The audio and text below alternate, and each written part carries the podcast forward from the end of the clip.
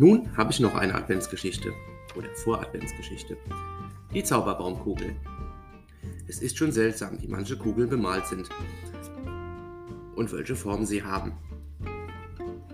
Vor allen Dingen auch welche Farben. Das jedenfalls dachten sich Bella und Nina.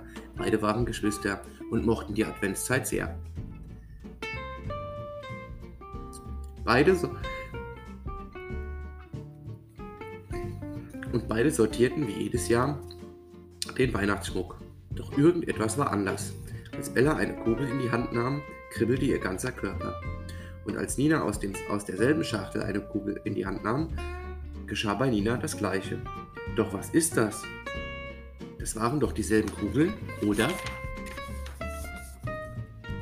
Auf jeden Fall waren es zumindest die letzten die Kugeln wie letztes Jahr. Oder doch nicht. Nachdem sie die Kugeln nicht mehr loslassen konnten, spürten Bella und Nina, dass sich alles wie in Watte und in einer Art Traum anfühlte. Als sie wach wurden, sah alles weihnachtlich aus. So hatten sie das noch nie gesehen.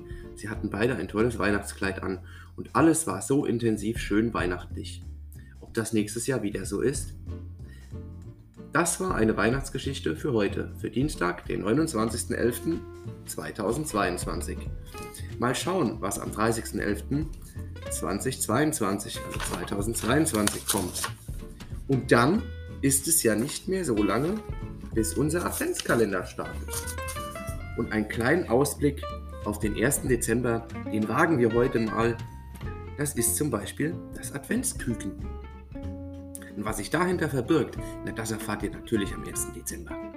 Also schön weiterhören und bitte weitersagen.